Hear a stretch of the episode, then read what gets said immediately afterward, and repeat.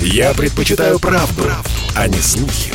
Поэтому я слушаю Радио КП. И тебе рекомендую.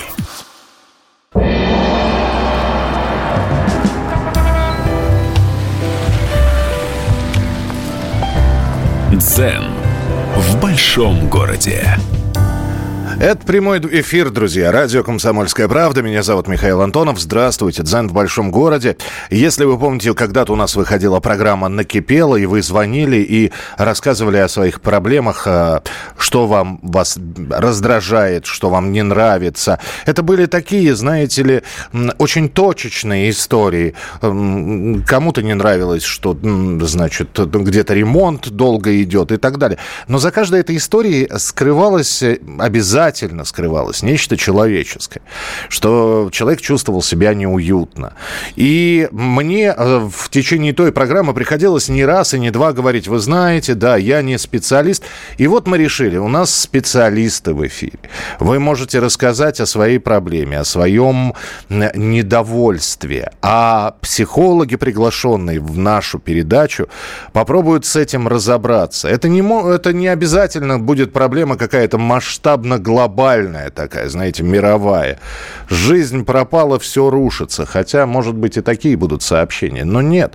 Э, вполне возможно, если вы скажете, я, я плохо сплю, меня тревожит то-то, я не могу никак привыкнуть к этому, я часто раздражаюсь, ну и так далее. Ну а сегодня, ну, своим опытом, э, советами будет делиться э, психолог, философ Анетта Орлова. Анетта, приветствую тебя, здравствуй.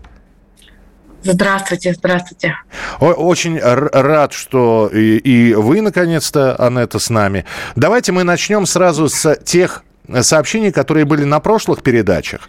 И э, на, на прошлой передаче вот у нас остались несколько сообщений, и я думаю, что вот прямо начнем по историям и идти. И первая история, она вчера в завершении эфира пришла. Э, я ее не успел прочитать в прямом эфире, поэтому читаю сейчас. Написала Галина. У меня дочь от первого брака и сын от нынешнего мужа. Но мне кажется, что он не принимает мою дочь. С виду все нормально, но я чувствую, что что-то не то. И это гложет меня каждый день.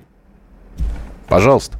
Вопрос какой? Вот девушка, женщина поделилась, да, и у нее боль, у нее переживания. Понятно, что есть определенное представление о том, что ну, ей кажется так, что э, муж ее не принимает. Как бы она сформулировала бы вопрос к нам? Там есть формулировка или просто она поделилась? Она, она поделилась своими, что это тревога не проходит, что угу. есть их общий с мужем сын, и есть дочь от первого брака, и ее тревожит, что муж не принимает этой дочери. И, видимо, в лицо сказать или сесть и поговорить, как ты относишься к, к, к пачерице своей, она не может.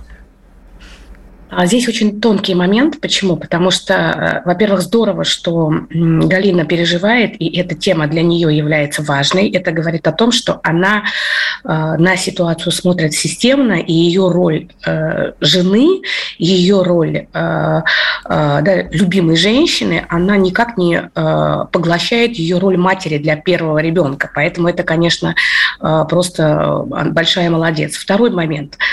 Мы невозможно до конца конца разобраться, все-таки это он э, не принимает ребенка, или это ее собственные представления о том, как бы она хотела бы, чтобы он ее принимал.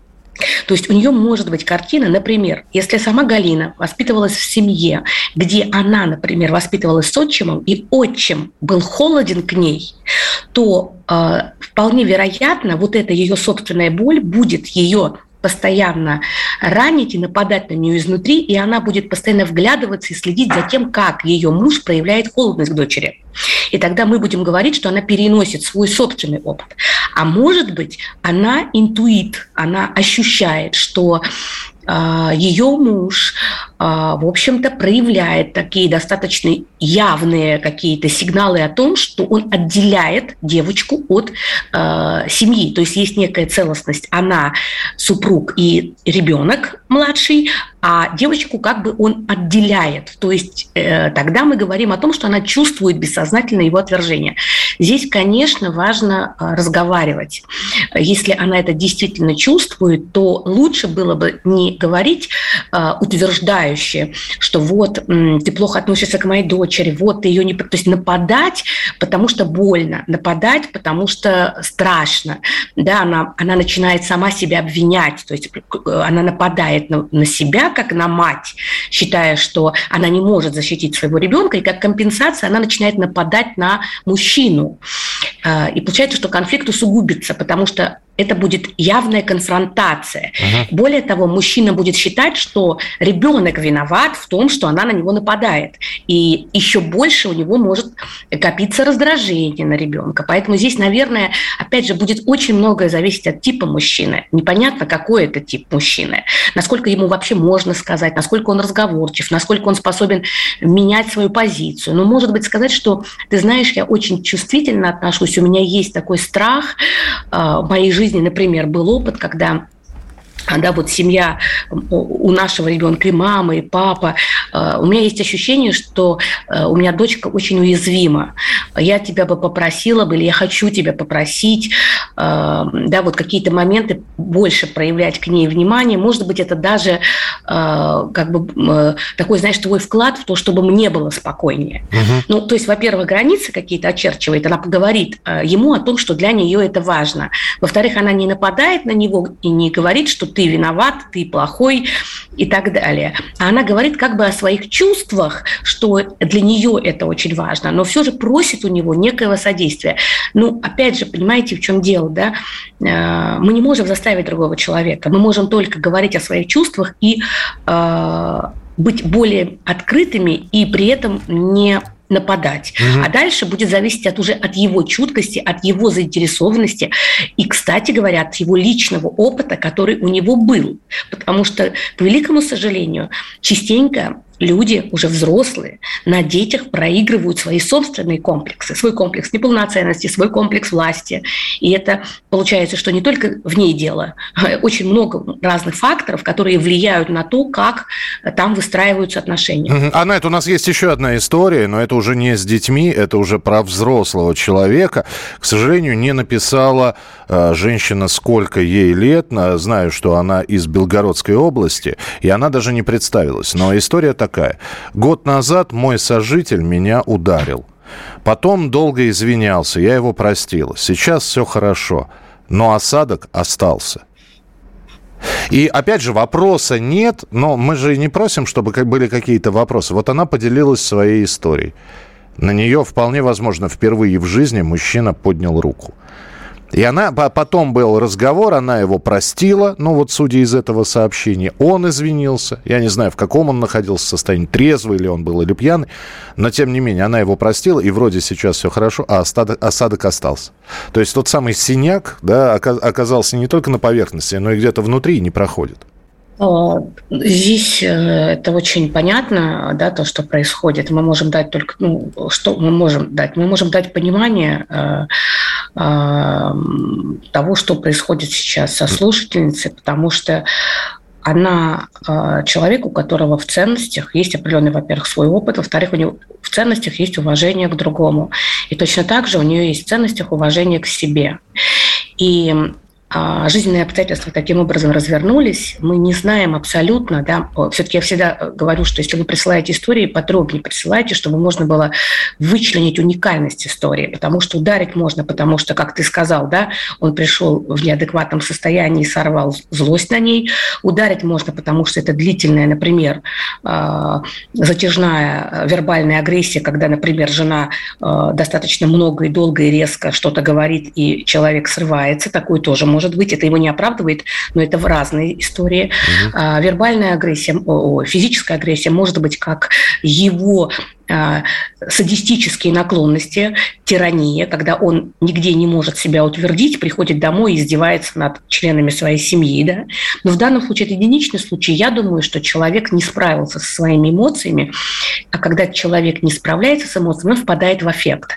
И для э, нашей слушательницы это травма, потому что есть какие-то границы, да, вот когда человек говорит плохое грубое слово, он нарушает наши границы, э, наши э, эмоциональные границы, наши э, ощущения себя он нарушает. Но когда человек нас ударяет, то он нарушает телесные границы, что является вообще никак невозможным.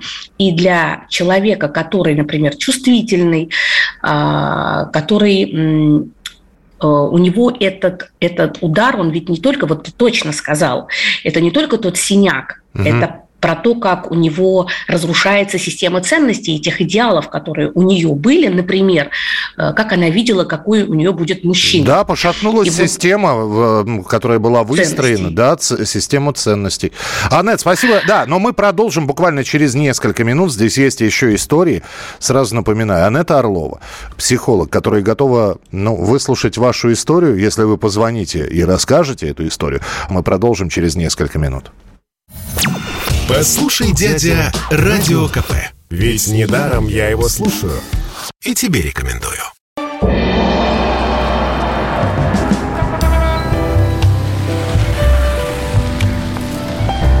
Дзен в большом городе.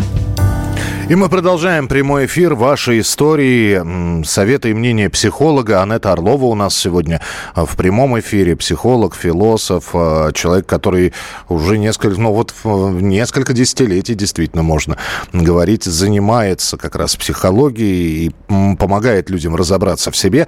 У нас есть телефон прямого эфира 8 800 200 ровно 9702. И Галина из, из Ростова-на-Дону с нами на прямой связи. Галина, здравствуйте.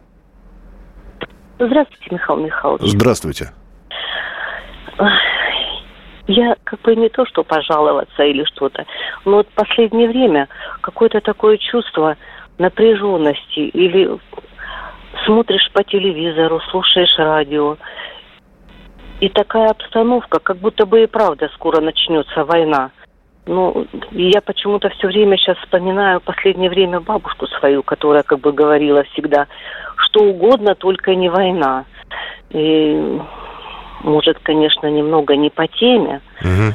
но до того вот это меня волнует, до того вот, ну, как бы рожаем детей, воспитываем, и вдруг сейчас такая обстановка, э, телевизор невозможно смотреть, э, э то, что нам показывают.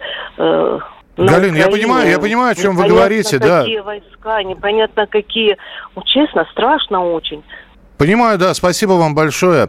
Анет, ну действительно, мы э, работаем в информационном поле, и постоянно, изо дня в день, э, ну, вот эта вот масса информации, не, и надо сказать, что не самая оптимистичная, там подорожал, тут ковид, а еще и то ли будет война, то ли нет.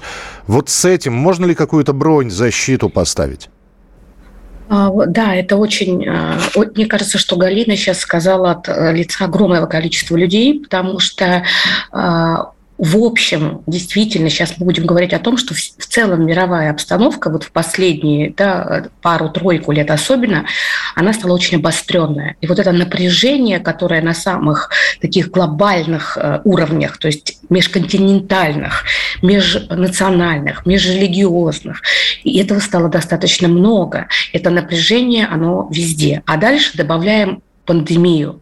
Пандемия становится огромным стрессом, причем если острый стресс, это мы переживаем этот стресс, и мы как бы берем и а, э, мобилизуемся, и потом через некоторое время мы со стрессом справились, и у нас идет расслабление, то есть наш организм адаптируется. В ситуации с пандемией мы видим совершенно другую историю. Острый стресс, мы а, мобилизуемся, потом мы боимся, потом через некоторое время вроде бы немножко отпускает, но все равно хронический стресс, потом опять острый стресс.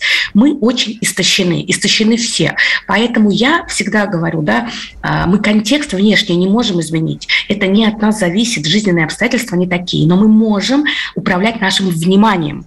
Внимание – это то, что в данном случае может либо нам помогать, либо мешать. Например, если я чувствую, что я человек чувствительный, мне больно видеть, как где-то проблемы, мне трудно слышать, как люди болеют, я не имею ресурса, чтобы это чтобы от этого как бы отодвинуться. Угу. Тогда я должна подумать о том, как э, сузить свое внимание и направить его на то, что хорошо.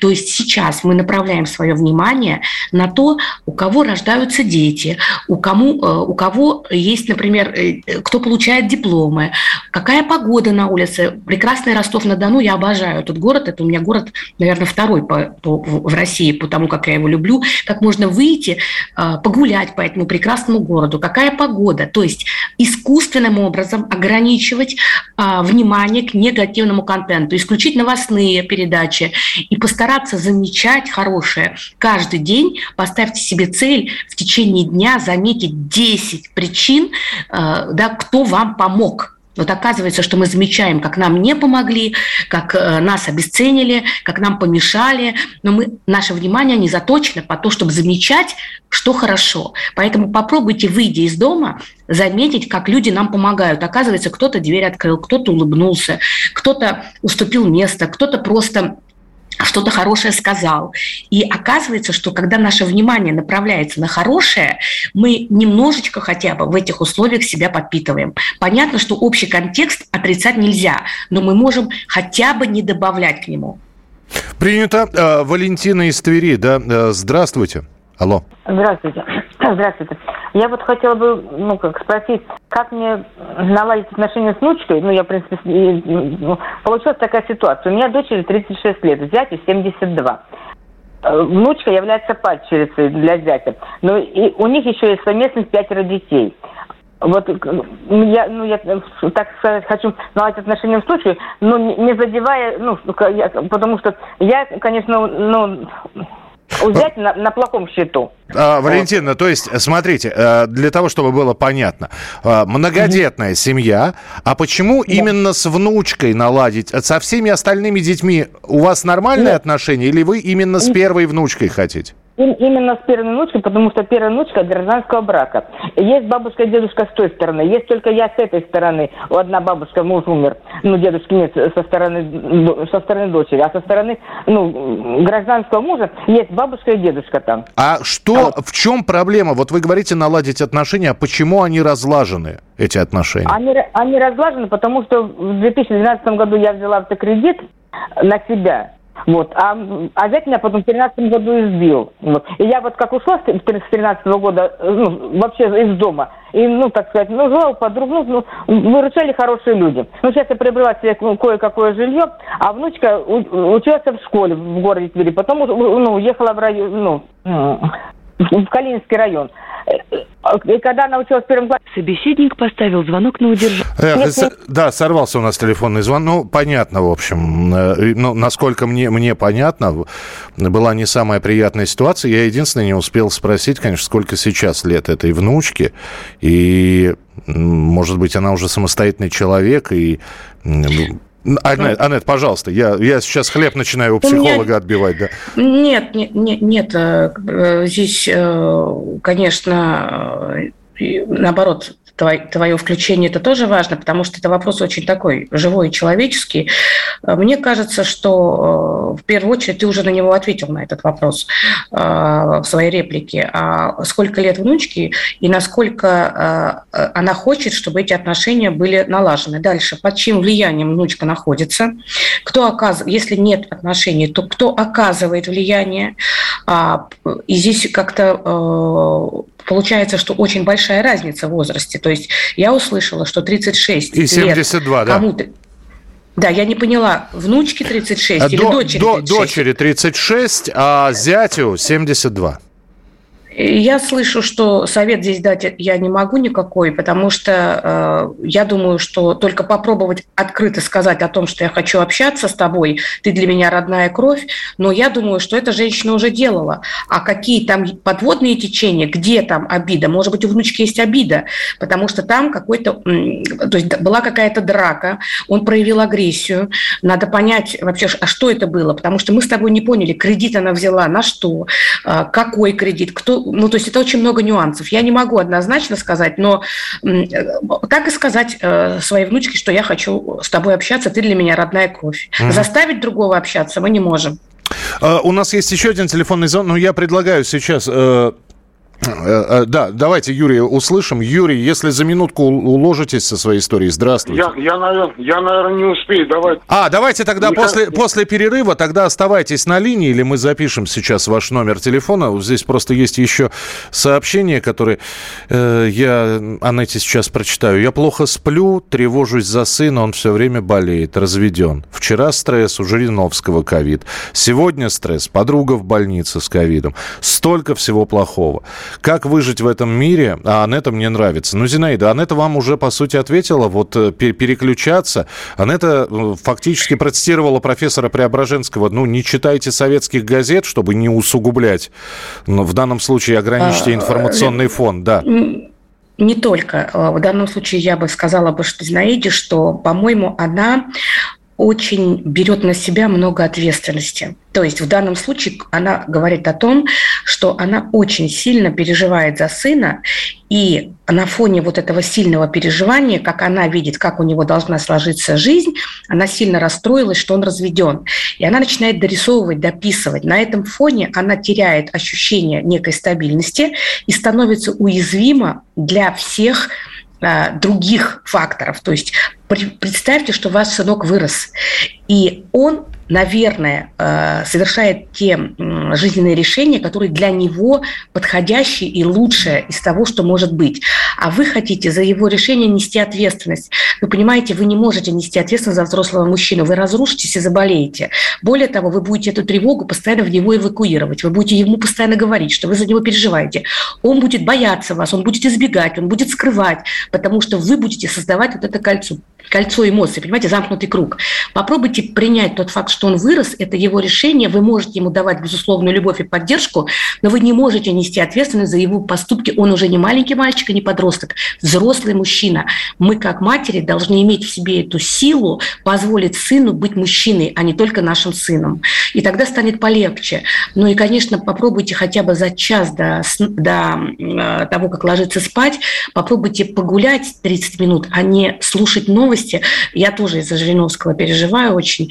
Вот. Но я стараюсь просто не думать, потому что помочь ничем не может. Переключайте внимание. Мы продолжим через несколько минут. Анетта Орлова сегодня отвечает на ваши вопросы. Вы их можете задавать. Чтобы не было мучительно больно за бесцельно прожитые годы, слушай «Комсомольскую правду».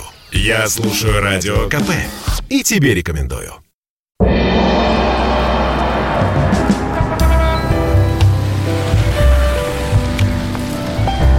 Дзен в большом городе.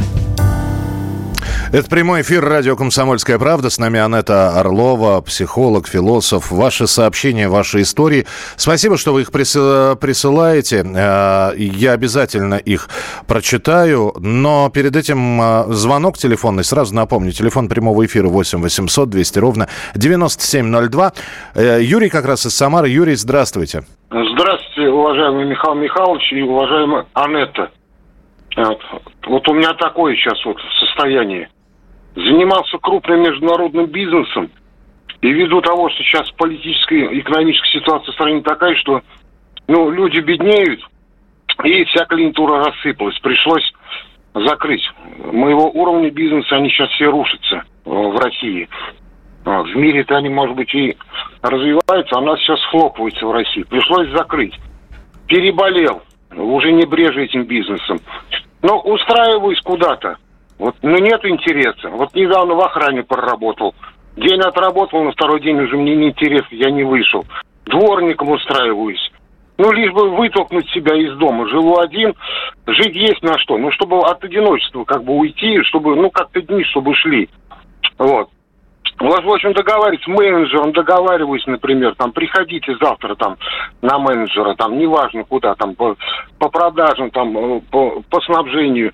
Выходить только из дома с документами, все. Ну, у меня нет интереса, пропадает. Э, э, не одеваюсь, не иду никуда, ни на какие собеседования, ни на встречи. Вот что такое со мной происходит? А вот вы, прос, простите, один сопровождающий такой встречный вопрос, Юрий, а вам но есть ли такое увлечение, работа, дело, которое вам приносит удовольствие? Ну, потому что... Вот если... оно у меня было. Вот оно у меня было, вот это дело. Я им долго занимался, полжизни. Сейчас все это все разрушилось.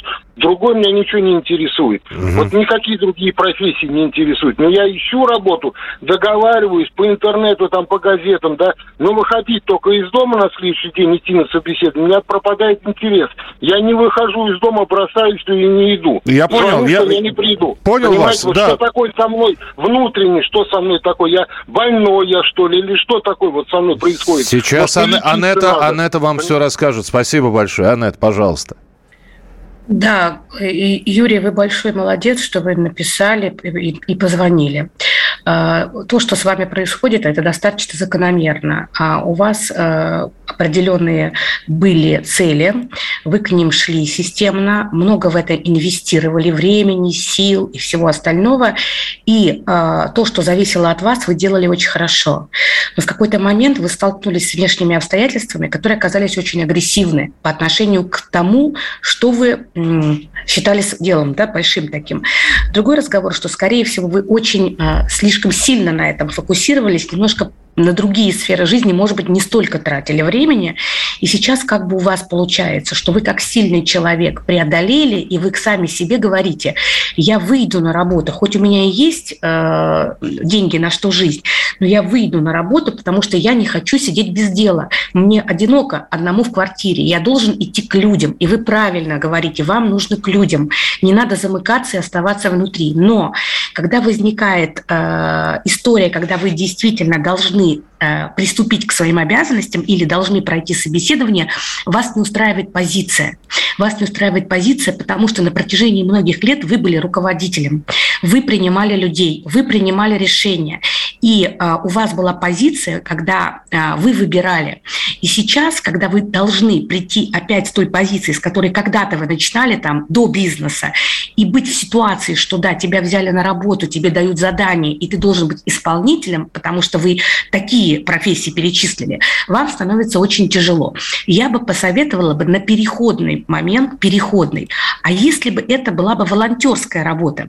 А если бы вы шли к людям, но шли бы не а, вынужденно подчиняться кому-то, а, кто, а, например, в ваших глазах не соответствует да, образу начальника, потому что у вас есть свой опыт. А если бы вы выходили бы куда-то, так как у вас есть деньги на что жить, чтобы помочь другим, и тогда бы вы бы работали бы, но эта работа была бы очень-очень важной. Вот, например, сегодня я разговаривала с волонтером, мы с ним дружим. Когда я лежала в больнице, болела очень тяжело ковидом, с реанимацией, он там волонтерил, он приходил и помогал.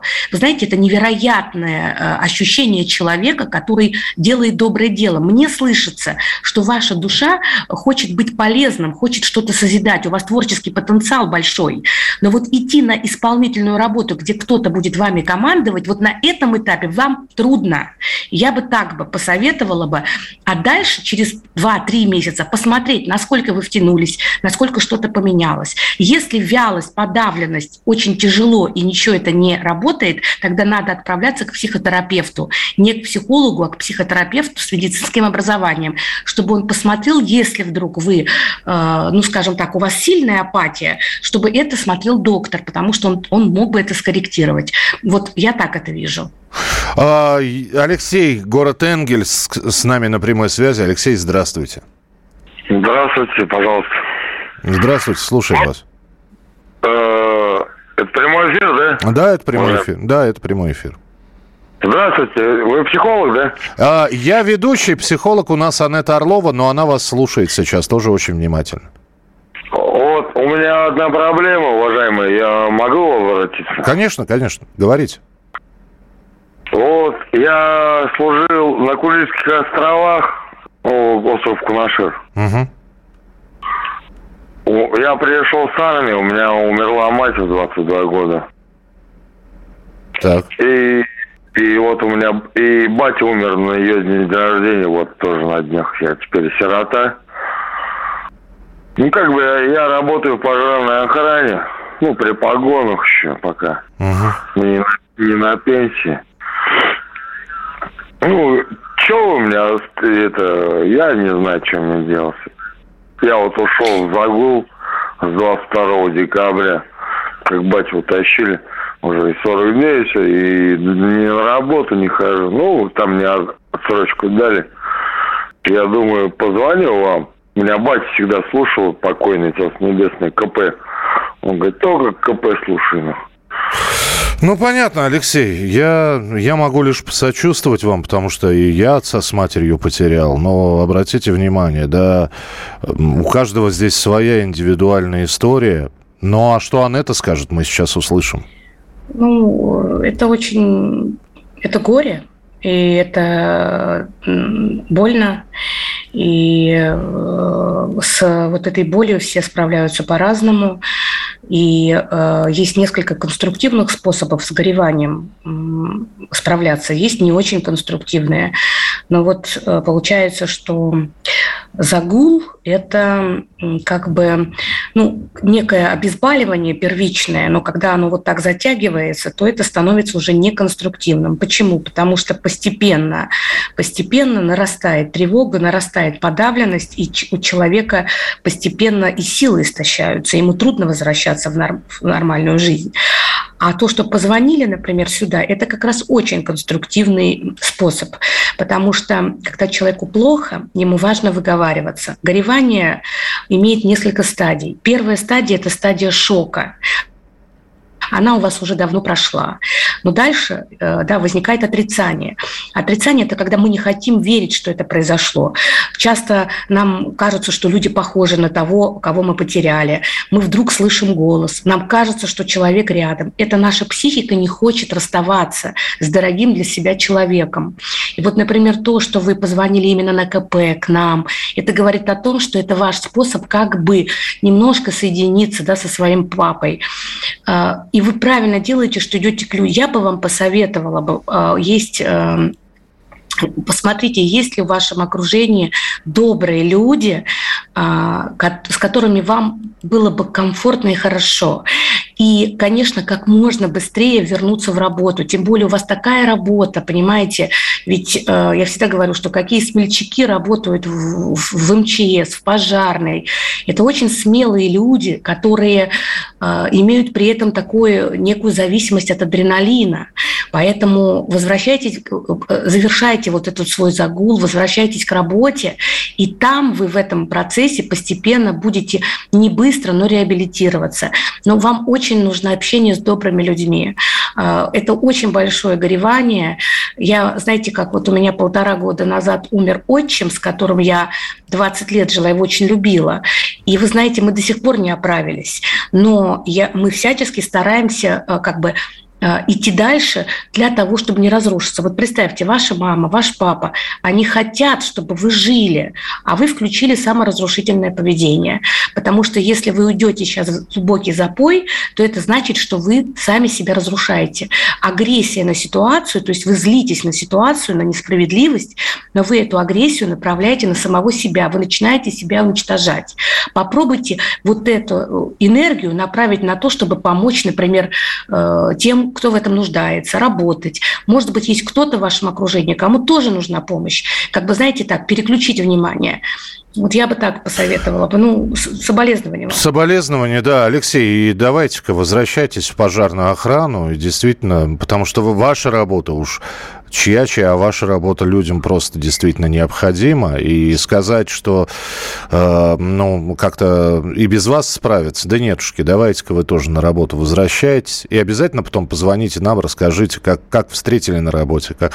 Вот. А так, действительно, глубокие соболезнования, но до тех пор, пока мы помним наших близких, они живы. Мы продолжим через несколько минут. Анетта Орлова у нас сегодня в эфире. И финальная часть нашего эфира через пару минут, после небольшого перерыва. Я слушаю Радио КП потому что здесь самая проверенная и оперативная информация. И тебе рекомендую.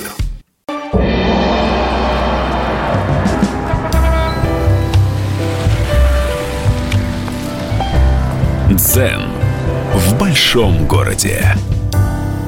Анетта Орлова, психолог, философ у нас сегодня в эфире. Ваши сообщения и их огромное количество. Я вот на них сейчас и обращаю внимание. И Анетта, ну, попробует вот на эти сообщения ответить. Сейчас, это из Пермского края пришло сообщение. Сейчас часто говорят о влиянии религии на жизнь людей в разных странах.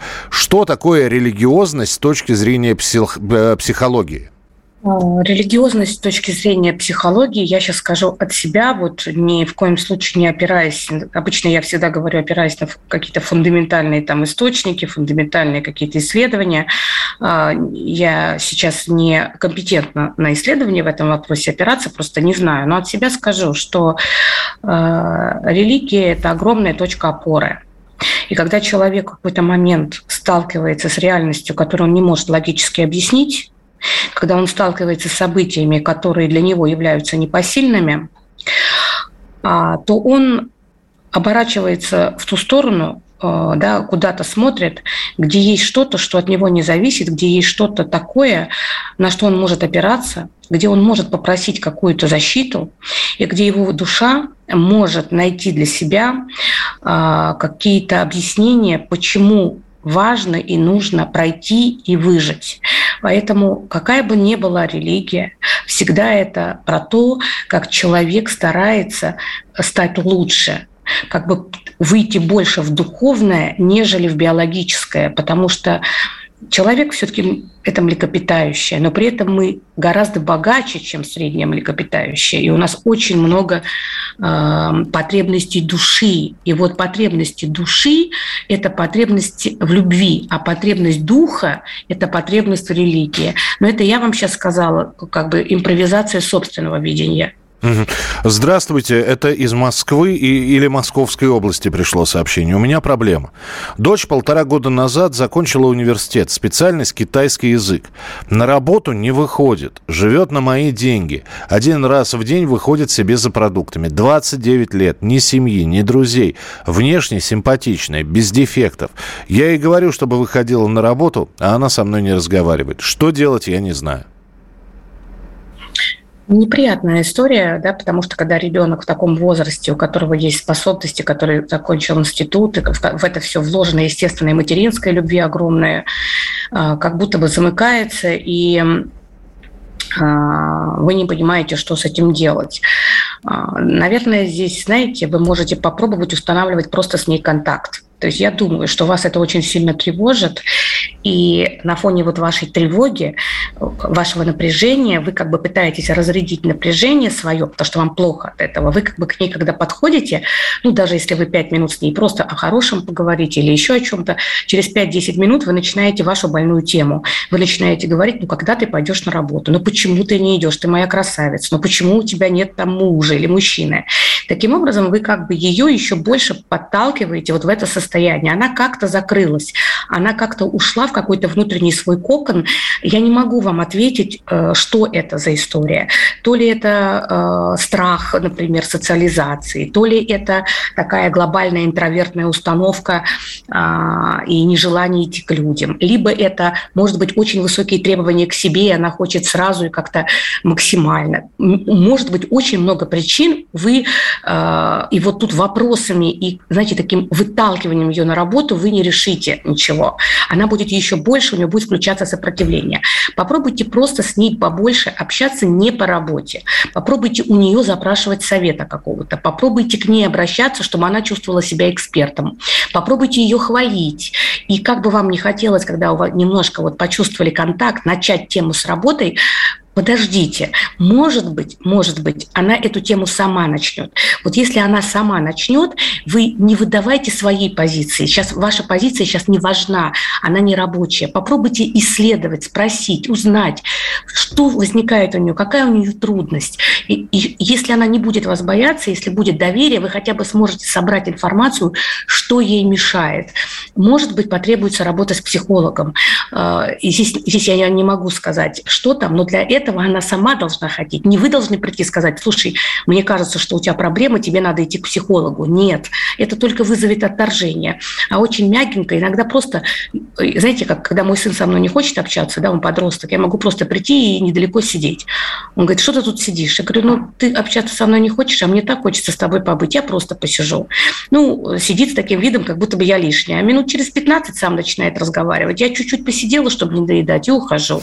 Потом опять приду. То есть вот какими-то такими хитрыми способами. Это, это называется «мама взяла измором», да. Да, именно так. Хорошо. Есть еще одно сообщение. Иван пишет. Потерял смысл жизни после криво сросшегося перелома руки. Э, три года назад это было.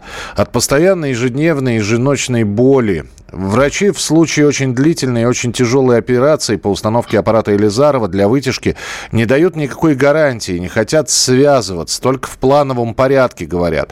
Некоторые привыкают, ходи так, а если не получится, может быть хуже, чем сейчас, что мы тогда тебе скажем? Одним словом, лотерея 50 на 50. Есть удачные случаи, есть неудачные.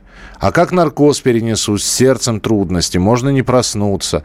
Ну, в общем, вот такие вот. То есть человек живет с болью, и человек живет с тревогой, когда... Ну, это вот такая, эта ситуация, но в данном случае тут рука, пример занозы. Вынуть ее можно, но с какими-то последствиями возможными. А, либо можно ее оставить и ходить, но она будет ныть постоянно. И вот э, мало того, что боль, так еще и тревога. Ну, здесь я слышу, что там сильная боль а, и настолько изматывающая, что а, это создает не психологический стресс, да, а физиологический. И здесь а, истощается нервная система, и у человека, а, когда у нас болит что-то, понимаете, нам не до психологии. А, я слышу, что здесь у Ивана еще возникает очень сильная такая обида, можно сказать, расстройство, переживание от того, что он бьется в разные двери, он обращается к врачам, да, которые в этом, ну, в этом спектре работают, а они как бы ему не гарантируют. Потому что когда человек болеет, конечно, очень хочется, а тем более, когда болит, очень хочется, чтобы кто-то, кто является такой значимой фигурой, а врач всегда у нас, мы на него проецируем да, вот это исцеление, чтобы вот этот значимый человек сказал, я тебя вылечу. И знаете, уже даже от таких слов человеку становится лучше. А когда э, он приходит и начинают подробно ему рассказывать про все возможные последствия, может быть, это гиперответственный врач, который очень тревожный сам, и он начинает все пересказывать. Может быть, это врач, который хочет показать, насколько это трудно и тяжело. Может быть, это необходимо, потому что там действительно есть. Я не знаю сейчас про это. Я знаю то, что Иван не получает подкрепление от врачей вот этой стопроцентной уверенностью, что это пройдет. Но вы знаете, вот по моему опыту, мне кажется, что Э, те, кто очень уверенно говорят, далеко не всегда делают хорошо. Те, кто много думают, э, все обсуждают, от всего обезопашиваются, часто делают хорошо. Угу. Здесь абсолютно непредсказуемо. Все зависит от той степени, которая сейчас. Э, я знаю, как те, у кого это действительно удачно прошло, также я знаю, что кому сделали, но не помогло. Хуже не стало, но не помогло. Анет, у нас две, две, две минутки буквально. Хотел, хотел очень быстро спросить. Я сегодня столкнулся, вернее, на протяжении нескольких месяцев я наблюдаю в, в Фейсбуке за человеком, который находится у меня в друзьях. Мы когда-то вместе работали, и я человека не узнаю. Это уже от меня вопрос. В последнее время он пишет, и э, ну, он достаточно много пишет о своей жизни, и у него все виноваты. Я не знаю, что с ним происходит. У него виноваты родители, потому что родили не в то время, отдали в не ту, в не ту школу, заставили пойти в не тот институт. На работе начальство виновато, потому что ставит не такие задачи, которые он может выполнять. И, в общем, я читаю, в пору схватиться за голову, что произошло, с, ну, ему там около 40 лет. Но виноваты у него все. Правительство, власть, э, мировые заговоры, инопланетяне, родители. С этим что? И он так живет каждый день. А, ну, я думаю, что тебе нужно э, перестать читать его профиль, потому что, потому что это не изменится. Он отказывается взрослеть, он э, не хочет брать ответственность за свою жизнь, и тогда ему удобно канализировать свою агрессию в окружающих. То есть всегда все вокруг виноваты. Из этой позиции его никто не сможет э, вытащить. И те люди, которые будут пытаться ему объяснить, подсказать, они будут попадать еще в круг таких жестоких тиранов, которые на него нападают. Это его личный выбор. Если в какой-то момент он почувствует, что все-таки э, вместо возмущения, которое он во всех выбрасывается, он может опираться еще на другие чувства, например, вместо страха поставить смелость, вместо э, обесценивания других поставить чувство благодарности за то, что есть кто-то, кто помогает. Может быть, процесс будет меняться, но я думаю, что тебе не стоит за этим следить, потому что это может пройти годы. Такие люди есть? Э, ну, так попадается просто. Ну, хорошо, спасибо. Ну, да, жалко. Спаси... жалко спасибо да. тебе за совет. Анетта Орлова была у нас в эфире. Анетта, спасибо, что этот, спасибо, этот час спасибо. провела вместе с нами. Будем рады обязательно еще встречаться в эфире. И я напоминаю, что программа «Дзен в большом городе» — это не э, какое-то детальное копание, знаете. Я еще раз напоминаю, мы все не идеальны. Мы иногда бываем раздражительны, разные, мы иногда не понимаем каких-то вещей, иногда не можем справиться с чем-то, с чем другие справляются достаточно легко. Психологи высказывают свое мнение, пытаются подсказать, направить. Это не э, то, что нужно знаете, не догма какая-то, которую нужно выполнять, а просто послушать, принять к сведению. Встретимся обязательно в прямом эфире. Берегите себя. Дзен в большом городе.